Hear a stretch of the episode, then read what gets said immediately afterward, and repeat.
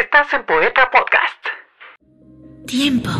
No tengo más que tiempo. Tiempo sin fin. Al principio era locura, luego entendimiento, luego locura otra vez.